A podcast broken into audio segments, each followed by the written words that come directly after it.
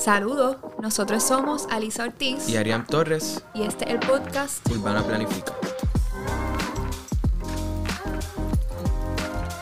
Huepa, saludos a todos y todas, le damos la bienvenida al podcast Urbana Planifica. Nosotros somos Ariam Torres y Alisa Ortiz y en este episodio estaremos hablando sobre el uso de suelo y la ordenación territorial. Antes de comenzar oficialmente nuestra conversación sobre el uso del suelo y la ordenación territorial, les queremos presentar algunos de los conceptos importantes que más o menos van a ir surgiendo en la conversación, que son bastante utilizados en el campo de la planificación, pero que pueden generar algo de confusión. Exactamente. Y vamos a empezar con dos conceptos que son fundamentales, que son la clasificación del suelo y la calificación del suelo, que a veces también se le conoce como la zonificación. Muy bien. Entonces vamos a empezar por el término de clasificación del suelo. Y esto es un mecanismo que se utiliza para organizar y dividir el territorio de manera general.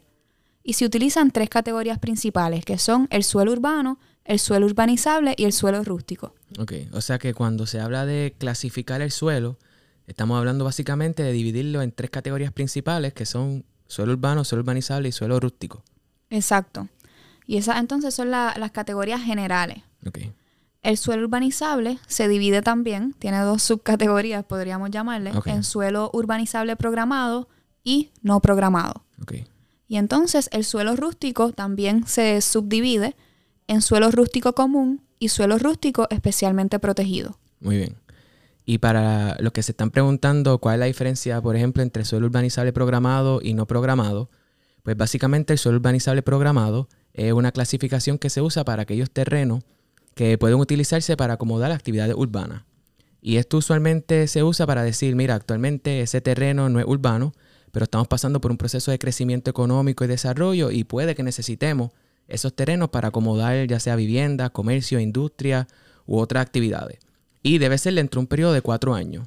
Entonces, el no programado, pues básicamente lo mismo, pero en vez de que sea un periodo de cuatro años, pues un periodo más en el futuro. Exactamente. O sea que lo podemos, si lo queremos mirar, ¿verdad? De esta manera, el suelo urbanizable puede ser esa demanda que hay por tener más suelo, más suelo urbano. Exacto. Eh, también es importante hablar un poco sobre lo que es el suelo rústico común y lo que es el suelo rústico especialmente protegido. Definitivamente. El suelo rústico se refiere a los terrenos que deben ser protegidos por su valor natural o ecológico, su valor agrícola, su valor recreativo, de paisaje, entre otras cosas. Entonces, cuando hablamos del suelo rústico común, estamos hablando de los terrenos que se usan para ubicar usos y actividades que pues, no se consideran necesariamente urbanas. Cuando hablamos del suelo rústico común especialmente protegido, hay cuatro subcategorías. Seguimos añadiendo la, subcategoría. El suelo rústico especialmente protegido por su valor agrícola, suelo rústico especialmente protegido por su valor ecológico, el suelo rústico especialmente protegido por su valor de paisaje y finalmente el que es protegido por su valor hídrico. Perfecto. Y para darle estas definiciones, ¿verdad? Que hemos mencionado aquí, estamos usando como referencia el plan de uso de terrenos de Puerto Rico, y le vamos a incluir el enlace eh, para accederlo en la descripción de este episodio. Y también estamos usando el Código Municipal de Puerto Rico, que también pues, le vamos a incluir el enlace en la descripción. Exactamente. Y el Código Municipal es importante porque eh, con esta última actualización de que cambió de la ley de municipios autónomos al Código Municipal, pues, hubo unos cambios, como por ejemplo en el suelo, suelo urbanizable, programado y el no programado. Sí, que creo que antes era ocho años y ahora entonces lo bajaron a cuatro años el programado.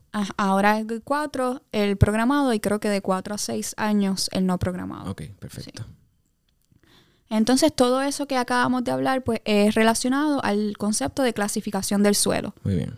Y, y ahora pues es importante que pasemos con el segundo concepto que es la calificación o zonificación. Perfecto. Y por cierto decimos calificación o zonificación porque por mucho tiempo el concepto que se usaba era zonificación, que viene de zoning en inglés. Pero luego de eso pues, se cambió a calificación, eh, pero que realmente en la práctica se están usando los dos conceptos. Y bueno, aquí hay muchas cosas, ¿verdad? Que muchas variables y muchos detalles, porque no necesariamente son lo mismo, pero de eso vamos a dialogar un poco más adelante. Perfecto. Pues la calificación del suelo es un mecanismo también para organizar eh, y dividir el territorio, pero es una manera más específica. Okay. A través de la calificación, pues se determinan los distintos usos, las distintas intensidades que se van a dar en un área eh, de menor tamaño, como por ejemplo una parcela. Okay. Entonces podemos utilizar como ejemplo eh, que se determinen qué parcelas pueden ser utilizadas para usos residenciales, usos comerciales, industriales, parques, entre otros. Okay. Además, se pueden determinar otras especificaciones, como que si se permiten pues viviendas unifamiliares, apartamentos, hospedaje, entre otras cosas. Ok, ok. O sea que para ver si estamos entendiendo, a nivel de clasificación, yo veo que un terreno está clasificado como suelo urbano. Pero entonces a través de la calificación yo puedo entonces determinar si es residencial, si es comercial, si es industrial o algún otro. Exacto. Y también pues puedes ver las intensidades o algunos otros parámetros de diseño, incluso eh, si es residencial, pues puedes ver si es para una urbanización o de viviendas unifamiliares o si es un área de complejos de vivienda, de walk-ups, eh, apartamentos, entre otras cosas. Ok, muy bien. Bueno, pues yo creo que con esta introducción estamos listos para pasar con esta conversación, ¿verdad? Y con nuestro invitado especial. Claro que sí. Para hablar de esto, hoy nos acompaña el planificador Luis García Pelati quien, entre otras cosas, es pasado presidente de la Junta de Planificación de Puerto Rico eh, entre el 2013 y 2016, creo que lo tenemos bien, y quien durante su presidencia lideró los esfuerzos para la elaboración del Plan de Uso de Terrenos de Puerto Rico. Este, el señor García Pelati es planificador profesional licenciado y actualmente ejerce como planificador en su práctica privada, ¿correcto? Así es. Bien.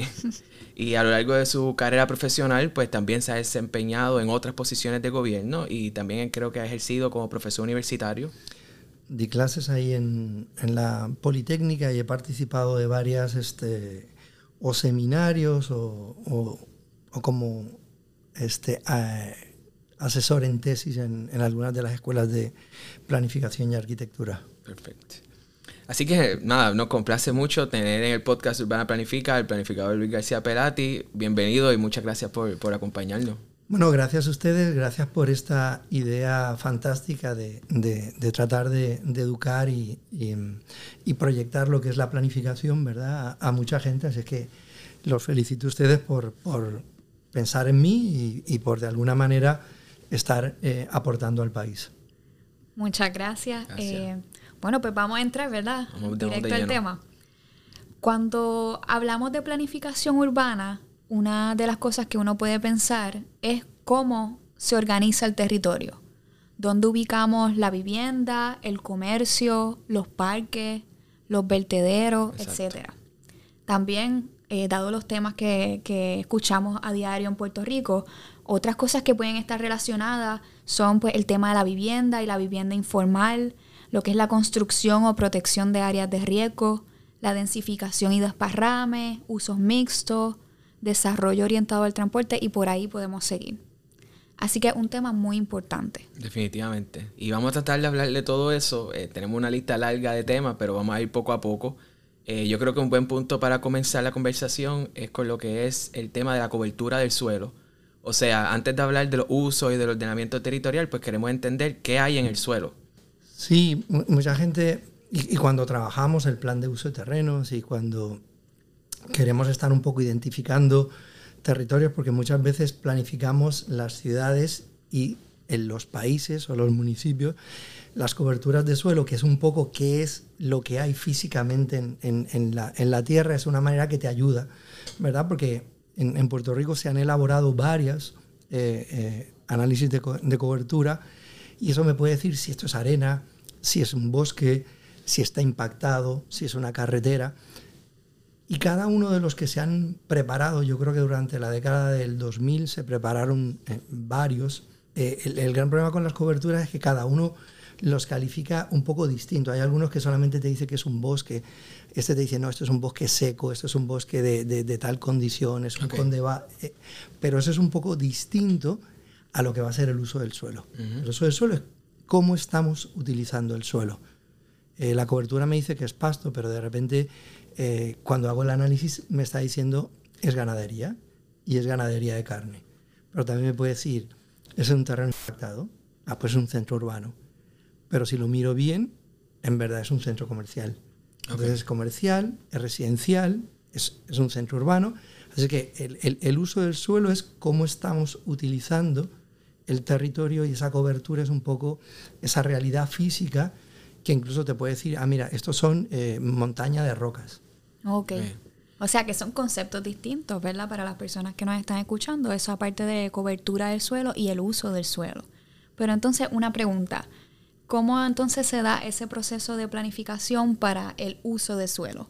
Sí, como, como bien tú hablabas, el, la planificación es un poco eh, hacer ciudades. ese, eh, en un momento era cuando éramos todos este, nómadas y decidimos parar. Ese momento en que paramos hacemos ciudades.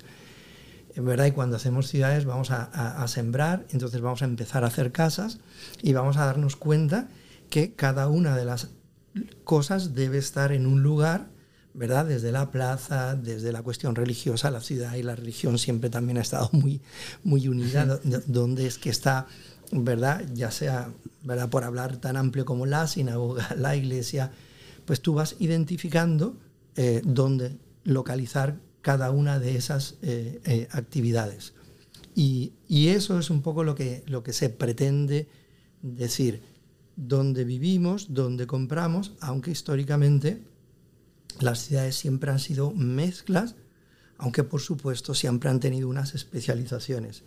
Lo podemos ver el día que ustedes vayan a México a, a, ver una, una ciudad eh, azteca, una ciudad maya, va a haber todo un área ceremonial y eso es un poco una manera en que tú estás identificando unas actividades que se dan en un lugar versus el lugar donde vivían la, gente. Exacto. Y entonces, a modo así de general para las personas que nos están escuchando, que, quizás no están dentro del, campo de la planificación, ¿cuáles son los tipos de uso del suelo que existen en Puerto Rico eh, o los más comunes? Sí, muchas veces la, literatura ha ido separando y agrupando em, usos. Entonces, los más básicos son lo residencial, comercial, industrial, lo que se llama área de parque, luego puede haber temas de infraestructura, de transportación, pero esos son un poco los, los básicos, aunque luego se han ido desarrollando usos mixtos y me imagino que a lo largo de la conversación vamos a estar hablando de, de técnicas en la que tú vas estableciendo y, vas segmentando eh, usos, porque no es lo mismo el residencial de una urbanización del residencial de tipo eh, condado, de, mayor escala. O sea que hay usos y luego hay unos componentes de densidad que también van a ser claves para ubicarlo. incluso en algunos lugares se empiezan a hablar de usos turísticos también, que, que, los tenemos. Y si nos vamos a pensar en el territorio, empezamos a hablar de usos agrícolas o de uso de bosque en, en, algunos lugares. Así que em, a medida que, que, analizas o una ciudad o un territorio, vas a estar eh, ampliando esas categorizaciones que lo que te sirven con la mejor intención es tratar de que vivamos mejor en esos lugares. Ok. Entonces, yo voy a hacer una pregunta porque menciona dentro de los tipos de uso usos mixtos. Y si uno es planificador o planificadora, estudiante, que está en la profesión, es algo que sale mucho. Y las personas que no conocen bien, ¿qué, qué es eso de usos mixtos? Mira, es una categoría que se estableció para identificar eh, usos de, eh, que están mezclándose como las residenciales, los comerciales, incluso pueden tener mezclas de oficinas con eh, vivienda. En parte, nuestra discusión que tenemos ahora está basada en unas categorizaciones. Pero históricamente siempre las ciudades, y verdad, ya que estamos aquí en el Caribe tropical y Puerto Rico, cuando piensas en el viejo San Juan, es una ciudad que ha sido una ciudad de mezcla. porque es una ciudad de mezcla? Porque cuando usted camina por la calle Fortaleza en dirección a la casa del gobernador, pues de repente tú vas dándote cuenta que hay una tienda, que hay un bar, que hay un restaurante, la pizzería, pero miras para arriba y hay una señora que te, está mirando y tú asumes que está viviendo allí.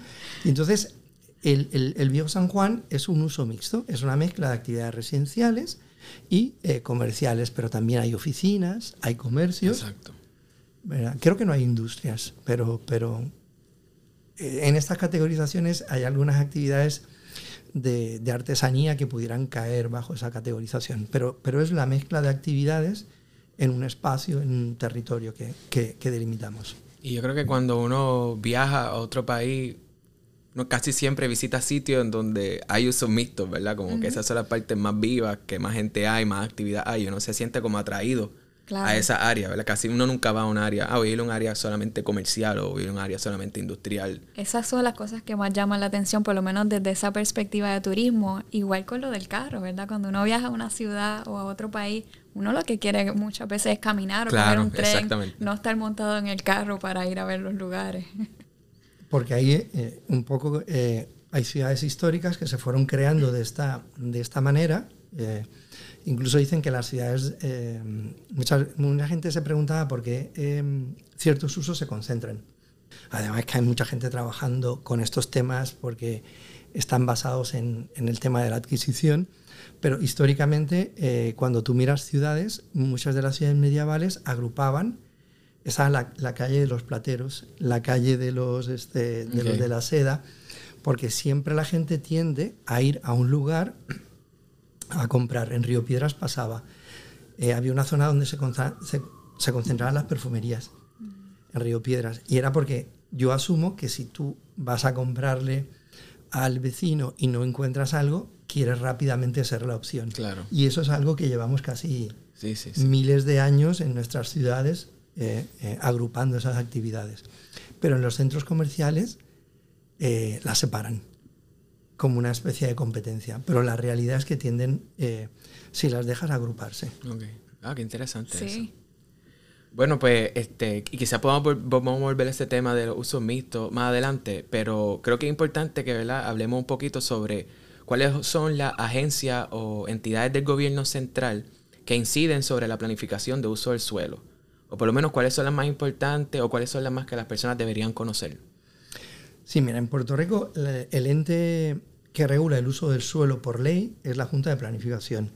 Es una agencia muy vieja, se creó en el año 42, este cumple 80 años ahora. Wow. Y eh, tiene también una agencia que ha sido parte de ella, la han separado, que se llama la de permisos. Planificación y permisos son cosas que, están juntas, aunque en Puerto Rico solemos hacer cositas mal, y esta es una de ellas que hemos hecho, es separarlas, pero también eh, hay incidencias como eh, el Departamento de Transportación y Obras Públicas y la Autoridad de Carreteras. El transporte y el uso del suelo están muy ligados. Mm. La gente piensa que no, pero eh, el Departamento de Agricultura y la Autoridad de Tierras también juegan un papel importante porque hay unas actividades como las agrícolas que quieren darse en lugares, y eso es una manera que, la gente puede entender, es eh, hay valles de Puerto Rico como el de Santa Isabel, que el terreno es tan productivo que tú lo quieres preservar para la actividad agrícola, porque es, es una manera de que como tú asignas un uso, que se relaciona con, el tipo de, uso. Y la otra agencia que tiene mucha influencia es el Departamento de eh, Recursos Naturales y Ambientales, por el tema de conservación, por el tema del, también otra vez de cómo protegemos ¿verdad? El, bosque. Yo creo que nadie duda de que el yunque debe ser una cosa que debamos preservar por el papel que juega. Así que son yo creo que las, que las agencias que más inciden sobre, sobre la planificación, yo creo que son son estas. Si se me queda alguna, pues ahorita la recuerdo. Bueno, pues por esa misma línea, además de la agencia, yo creo que es importante hablar sobre los instrumentos para el ordenamiento del suelo. Uno de ellos siendo el plan de uso de terreno. Así que tenemos aquí a la persona indicada para, hablar sobre esto. Le preguntamos, Luis, ¿qué es el plan de uso de terrenos y para qué sirve? Mira, el, el plan de uso de terreno dando historia y, repasando, desde el año 42 era un requerimiento, que es el plan que tenía que regular, se llama el plan, se llama plan regulador. Eh, la gente que nos escucha, em, parte de lo que pasa, como en casi todas las profesiones, que a veces las cosas se nombran de manera distinta, pero pueden ser las mismas. Así que originalmente se llama un plano regulador y em, el plan de uso de terrenos se llama plan de uso de terrenos porque a pesar de que legalmente siempre se, se hacer, los legisladores se dieron cuenta que la agencia no lo hacía y en el 2004 pusieron una ley que decía, hay que hacer un plan para todo Puerto Rico donde se establezcan unas clasificaciones de, suelo y podamos estar identificando cuáles son esos lugares donde deben ocurrir los desarrollos cuáles deben ser sus intensidades, qué cosas debemos estar preservando porque tienen valores, eh, eh, ¿verdad?, ecológicos, por hablar del yunque como un ejemplo. Decía también, ¿cuáles son esas áreas que debemos preservar por temas de agricultura, ¿verdad? Ejemplo, el Valle del Laja, por dar otro ejemplo de, una realidad. Pero también nos decía cuáles son aquellas áreas en el plan de uso de terreno que tienen impacto sobre riesgo. Porque puedan tener deslizamientos, porque puedan ser inundables, por ríos, por mar. Así que el plan de uso de terrenos pretendía recoger todas estas preocupaciones y todas las preocupaciones se recogen al final porque tú quieres lograr algo, ¿verdad? Tú tienes que tener un poco una visión de qué quieres estar trabajando. Nosotros tenemos también un problema de escala, que luego lo podemos estar eh, hablando, ¿verdad? Estoy hablando a nivel de, de, Puerto Rico, porque el plan de uso de terreno era un plan para todo Puerto Rico. Y uno de los grandes desafíos que, que, teníamos era que había que mirar a Puerto Rico como un todo. Y, eso tenía una dificultad porque de repente eh, la ciudad y es un poco lo local. Entonces, si yo estoy en Barranquitas, como, como el plan de uso de terreno me resolvía, yo a veces siempre decía, no, no te puedo resolver todo con el plan de uso de terreno, porque luego tienen que venir otros planes a tocar esa otra escala Incluso en un centro urbano de Barranquitas debería tener a lo mejor un plan especializado para ese lugar. Entonces, cada, cada problemática eh, se trabaja con distintos instrumentos y eso es lo que hemos un poco em, trabajado, que a veces no estaba tan claro. Pero ese plan de uso de terreno es marcar reglas y para mí una cosa bien importante, que luego la, la puedo estar aclarando, era que te decía que había que clasificar el territorio la gente que, nos escucha dice, bueno, y esto de clasificar es discriminar. Bueno, no, no es, eh, pero en parte sí. Nos decía, yo no puedo estar de acuerdo o en desacuerdo, pero cuando tú eres un funcionario público, tienes que cumplir con las leyes. Y como planificador, yo podía tener ideas, pero tenía que cumplir lo que la ley del plan de uso de terrenos decía. Y había que decir qué terreno era urbano, qué, terreno era este, rústico, cuáles debían ser urbanizables, que eran los terrenos que debían ser desarrollados a futuro, y, tenía que decir cuáles eran ecológicos, cuáles eran agrícolas. Así que eso categorizó de manera general a todo Puerto Rico y por primera vez desde el 2015 todo Puerto Rico tiene una de esas categorías y lo hizo para que los siguientes planes siguieran esos criterios, que unificáramos ese procedimiento de planificación. Ese plan, ese plan de uso de terreno se hizo en el 2015. Se aprueba en el 2015, se empieza a trabajar. Yo lo empiezo a trabajar en el 2013 cuando llego, pero la ley es del 2004. Okay. Así es que desde el 2004 hubo tres intentos de em, para completarse. Y no se completaron en parte porque mm, creo que había una dificultad de enfrentarse a esto. Yo participé de algunos de los grupos consultivos en, en la época del 2005 al 2008 eh, y hubo unas versiones que se trabajaron, pero también yo creo que es importante que, que se sepa, es que en, en, toda sociedad hay gente que quiere lograr cosas y hay gente que no quiere que se logren cosas. Eso es el, mundo. Entonces, eh, para mí, mi experiencia de vida de planificador, lo que me dio a entender es que había unos grupos que no querían que el plan de uso saliera. Y, y, tuvieron mucho éxito entre el 2004 y el 2013. Y ese fue uno de los grandes esfuerzos y debates, era lograr que... No era solamente lograr hacer un plan, era lograr que se aprobara y aquí a los radios escuchas o ya no sé, como estaba en la radio esta mañana. escuchas. Exactamente, estaba, estaba en la radio en la mañana. Entonces eh, yo, yo le decía, era como que tú tienes que... El uso de suelo es tan importante que se tiene que aprobar por los funcionarios públicos. Y, y el plan de uso de terreno no solamente se aprobaba por la Junta de Planificación, sino que se aprueba por el gobernador. Y, por ejemplo, si alguien va a comprar una casa o tiene una queja porque le han puesto mal las placas solares, uno va a DACO. Y en DACO ese reglamento lo aprueba el secretario. Las reglas de uso de suelo son tan importantes que no solo en Puerto Rico, sino en lugares de, Estados Unidos, el, último funcionario público lo aprueba también, porque eso tiene un gran impacto. La regulación de uso de suelo tiene que ver con tu propiedad. Y, quería un poco destacar esto para que entendieran, pero también la dificultad del plan de uso de terrenos era que, que fijabas reglas a todo Puerto Rico y como ustedes se han dado cuenta, hay gente que quiere vivir sin reglas porque viviendo sin reglas, tus intereses siguen funcionando. Okay. Y, vamos a, a, a un poco eso más adelante también.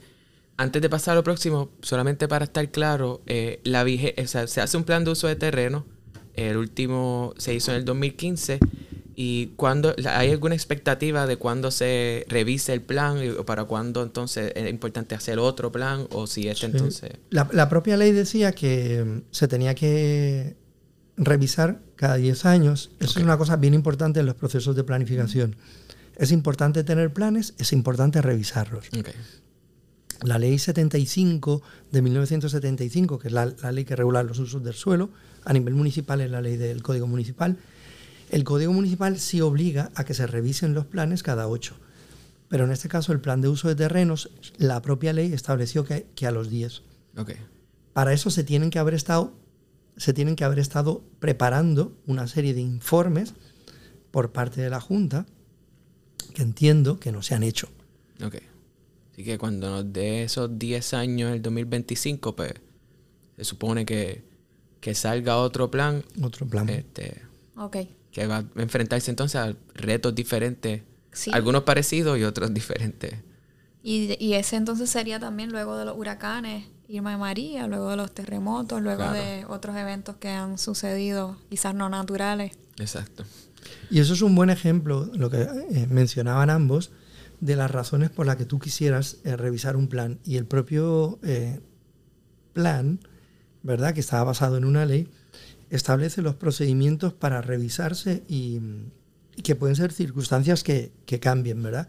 Yo creo que cada vez tenemos más información, pero también eh, uno de los grandes debates que yo tuve con el plan de uso de terreno es que nos decían que como estábamos en crisis, que, no hiciéramos, que, no lo acabáramos, que, les diéramos una oportunidad. Y otra gente nos decía que, la información no era perfecta pero es que la información nunca va a ser perfecta y las decisiones sobre el uso de suelo, un ejemplo, eh, L'Enfant terminó Washington y estoy seguro que si L'Enfant lo revivimos y con toda la información de ahora, había otro Washington. Pero, pero esa es la realidad. Eh, cuando tú planificas, cuando tomas decisiones sobre uso de suelo, las tomas con las mejores informaciones disponibles, sabiendo que en un momento va a poder venir otra que, va a ser importante. Y, hay planes, voy a dar uno, el de Piñones, del año creo que en 93, que se tiene que revisar, no se ha revisado y tiene que se desarrollen lugares que hoy son lugares de riesgo. Así que la, necesidad de la actualización yo creo que nadie la quita, es importante. Lo importante es seguir procedimientos. Claro. Definitivamente. Y eso que menciona eh, lo tocamos también en nuestro primer episodio sobre ese reto que tienen los planificadores, planificadoras y muchas otras profesiones de acceso a información, ¿verdad? Porque tú estás limitado por la información que tienes entonces en el momento. Y también la necesidad de acordarnos que la planificación es un proceso, que los planes son documentos vivos, que hay que entonces seguir actualizando con el tiempo y, a medida que las condiciones cambian. Pues a modo de recapitulación, ya tenemos una idea general de lo que es cobertura del suelo, el uso del suelo y algunos de los tipos de usos más comunes. Conocemos sobre las agencias de gobierno central que inciden sobre la planificación de uso del suelo. Sabemos que la principal es la Junta de Planificación, pero existen otras también que son importantes en el proceso. Conocemos un poco sobre el plan de uso de terreno, pero se mencionaron algunas cositas interesantes, particularmente unos conceptos que, que por lo general se mencionan en el campo de la planificación, pero que quizás no todo el mundo está familiarizado con ellos, pero son importantes. Por ejemplo, tenemos lo que es la clasificación del suelo y lo que es la calificación o zonificación del suelo. Así que vamos a hablar un poquito más, más sobre esto para aclarar, ¿verdad? Esa, esos dos conceptos. Sí, yo cuando la gente me preguntaba, ay, classical, y eso es más confuso que nada, ¿por qué no es sonificación? ¿Por qué es esto? lo, lo, primero es que toda, todo enfrentamiento de realidad, y esto es como un método científico, ¿verdad? Al final lo que tú quieres es separar cosas para lograr entenderlas. Y la clasificación es crear grandes categorías de suelo. Yo, yo a veces eh, trataba de explicar esto eh, montándome en, en, distintos aparatos. Yo decía que cuando yo estaba haciendo el plan de uso de terreno, lo que estaba era casi eh, siendo un gran avión sobrevolando Puerto Rico. Esa era mi escala, era tratar de verlo todo. Porque tú no puedes planificar algo que no puedes observar. Así es que la clasificación es una manera de decir, oye, toda esa gran mancha gris, eso es urbano a esa montaña verde, ah, mira, eso es ecológico. Oye, y todo ese valle que tienes ahí entre eh, salinas, que todo está sembradito, ah, mira, eso es agrícola. Entonces de repente vas por la montaña y tú dices, mira, y estos caminitos con, con bolitas rojas, mira, eso es café. Pues eh, eh, tú vas categorizando y en esa categorización creas simplicidad. Bueno, o sea, decir que todo el área metropolitana es urbano y esto lo cuento como chiste, pero pasó, es un disparate. Porque, porque está el, el, este, el jardín botánico, es que está el río, es que está el mogote de Santa Ana, que se terminó cayendo. Entonces yo decía, bueno, es que lo urbano es una categoría de que todo lo que hay en este lugar tiene un componente urbano. Eh, Manhattan es urbano, pero Central Park es un parque. Así que el urbano no quiere decir que, que, tengas que construirlo todo. Entonces, la categorización es el yunque, todo es verde. Bueno, está el portal, tiene construcción. Entonces, lo que nosotros decíamos era que la categorización lo que me permitía a mí era concentrarme en decir, mira, vayamos en, el tema de que esto es agrícola, ah, esto es ecológico. Creamos unas categorías también de paisaje, creamos unas categorías de lo hídrico. Entonces, era donde un componente principal las grandes clasificaciones te permitían ver lo general para luego, si yo tuviera que decirte, bueno, ya que em, dijimos que esto es urbano, ahora trabájalo con esta otra categoría, con la calificación o zonificación, ¿verdad? Y luego vamos a, a ver las diferencias entre ellas y los estigmas que hay. Pues con la calificación, de repente digo, bueno, es obvio que Atorrey es, es un área urbana, pero es un área bancaria. Es que me voy a, a, identificarla como de urbana, pero de oficina. Pero si me voy a Santurce, de repente me encuentro con el caño. Y dice, ah, bueno, pues el caño no, no, no le puedo dar una calificación de oficina, porque es que no puedo ni debo construir sobre el caño Martín Peña, porque los edificios se van a caer. Entonces tú vas a ir categorizando y dices, ah, bueno, pues esta área, ya que me estoy cruzando el, el caño Martín Peña, ah, pues esta área que tengo aquí, pues es de transporte, porque es de transporte, porque tengo una estación de tren, tengo un terminal de autobuses y todo tiene ese componente. Entonces vas con la calificación, tú vas creando categoría para lo residencial, para el parque. Estoy en un área residencial. Sí, es una urbanización. Ah, pues todos son casas. No. Tú el área de parque la pones como parque porque tú lo que quieres es que sea un parque, porque si no la categorizo bien, termino haciendo casas en el parque. Así que la, calificación lo que te permite es, a partir del urbano, crear unas categorizaciones, incluso al revés. El yunque es un área especialmente protegida porque tiene valores ecológicos, tiene valores de paisaje, ¿Qué es esto de paisaje? Y quería aclarar un poco esto. Paisaje es un valor un poco cultural. Y nosotros, desde los taínos y desde antes, vemos el yunque como, como un valor importante. El, yunque no vale solo por su valor ecológico, vale porque para nosotros representa una imagen, una, figura. Y eso tú también lo quieres preservar. Y, y esta clasificación lo que te permite es, y aquí un poco me callo para compartir porque me, emociono, es que eh, esto se basa en estudios. Yo no califico porque me voy a la biblioteca y cojo una imagen e interpreto. La acción de planificar conlleva estudiar, visitar el lugar y entonces eso te lleva a que tú vas a dar calificaciones distintas al yunque que al bosque seco de Guánica y vas a hacer un urbanismo y una calificación distinta en el centro urbano de Mayagüez que en el de Río Piedras. Alguien diría, Río Piedras es a la, a, la, a, la, Yupi lo mismo que es el centro urbano de Mayagüez. No, cualquiera que haya podido estar, son ciudades distintas. ¿Son ciudades universitarias? Sí, pero su, su calificación tiene su particularidad. Y aquí lo que quiero hacer es un poco una crítica a que no pueda haber una planificación general. Tiene que, la planificación va a producir calificaciones a lugares. Cada lugar tiene su particularidad. El uso del suelo es particular, es específico.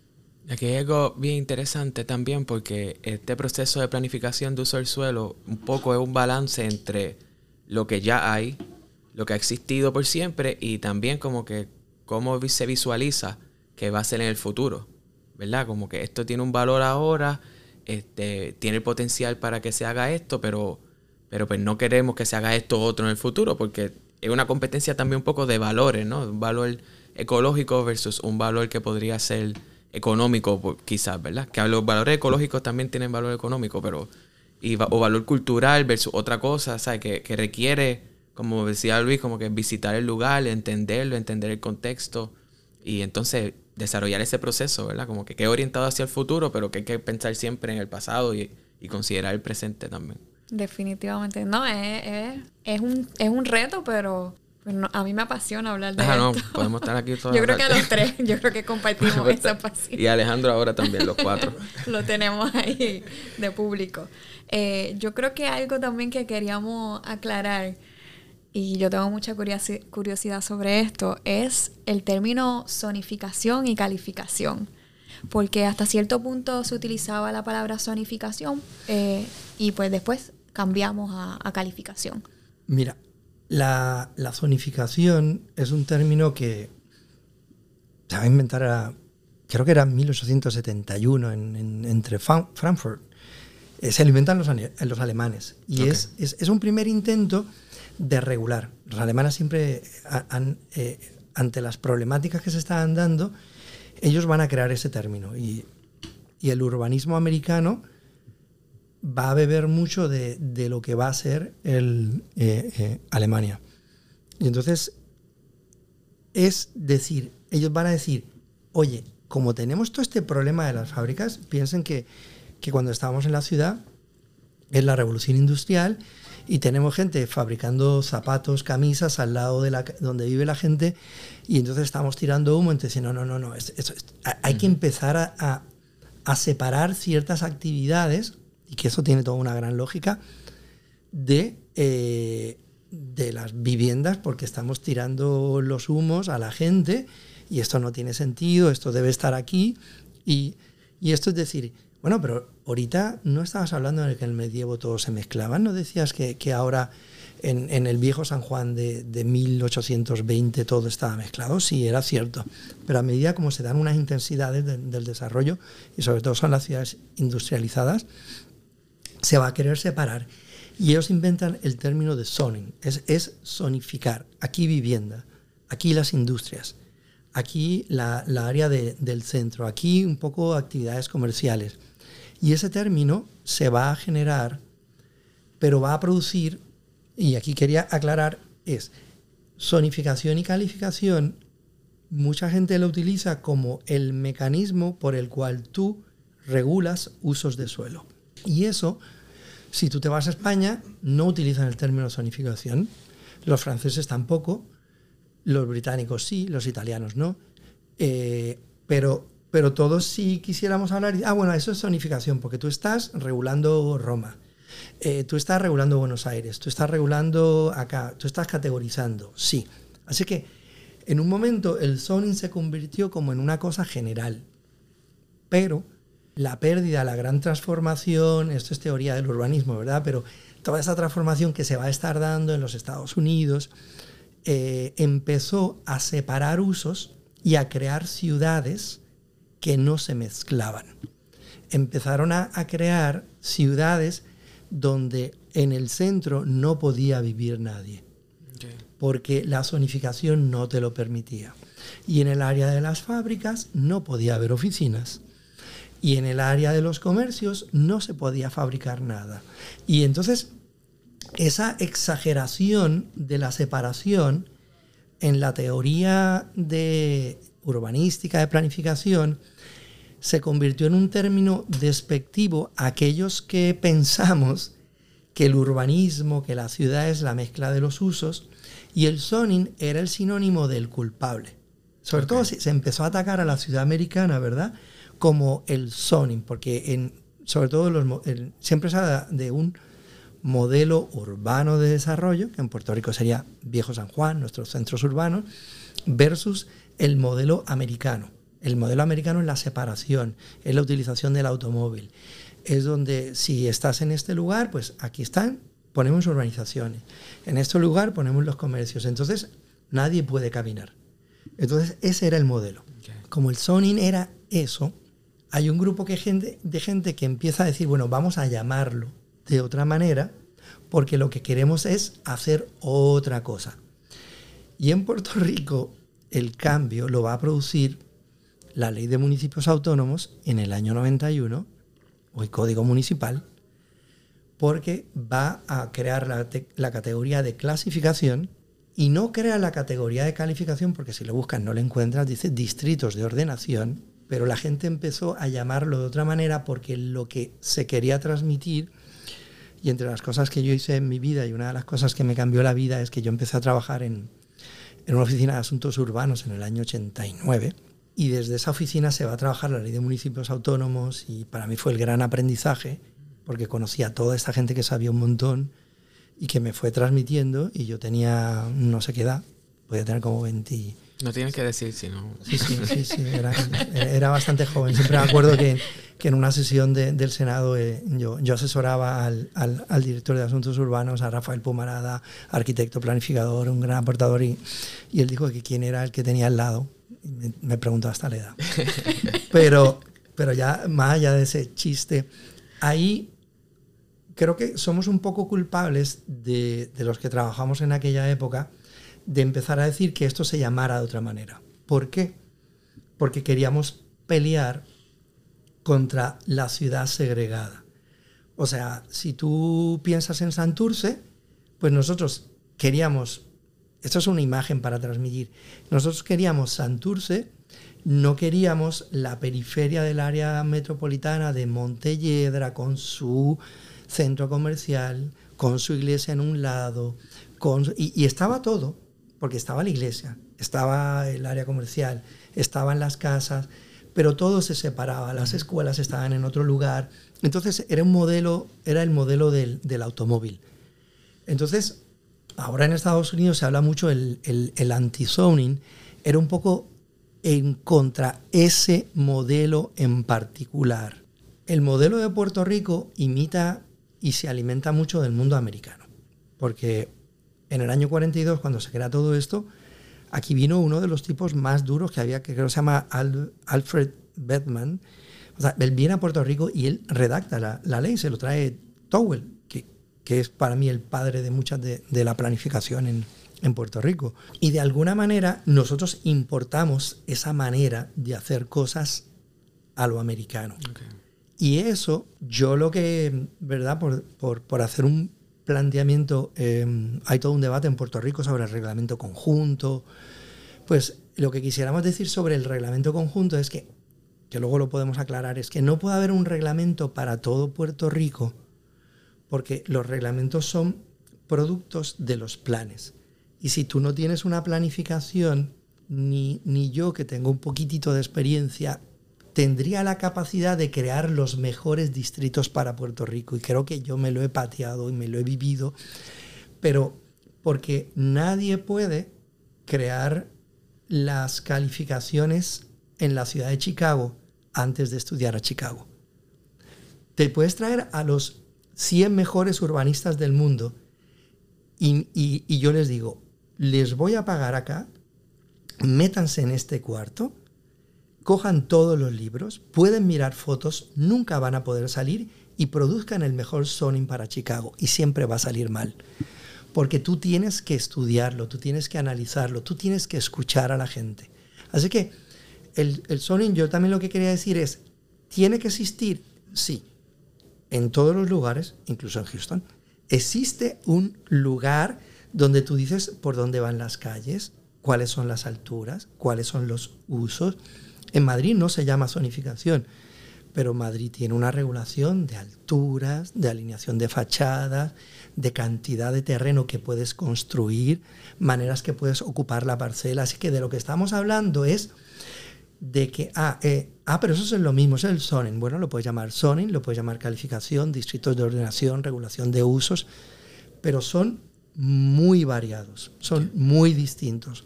Y en la literatura, el zoning es sinónimo de intentar separar usos y no mezclarlos. Por eso el zoning no tiene usos mixtos. Pues Luis, ahí toca varios temas bien interesantes. Súper. Eh, dos de ellos que también queremos discutir un poquito más a profundidad ya mismo, que eso, ese que está hablando de quizás algunas transformaciones que se están dando en, de zonificación en Estados Unidos, la controversia del reglamento conjunto, pero eso lo dejamos para ahorita.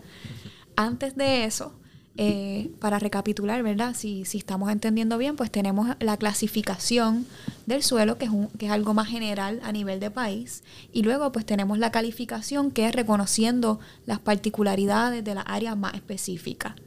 Bueno, pues con esto damos por terminado este episodio del podcast Urbana Planifica. Recuerden buscarnos y seguirnos en las redes sociales, nos encuentran como Urbana Planifica. Muchas gracias por acompañarnos y nos vemos en la próxima. Hasta la próxima.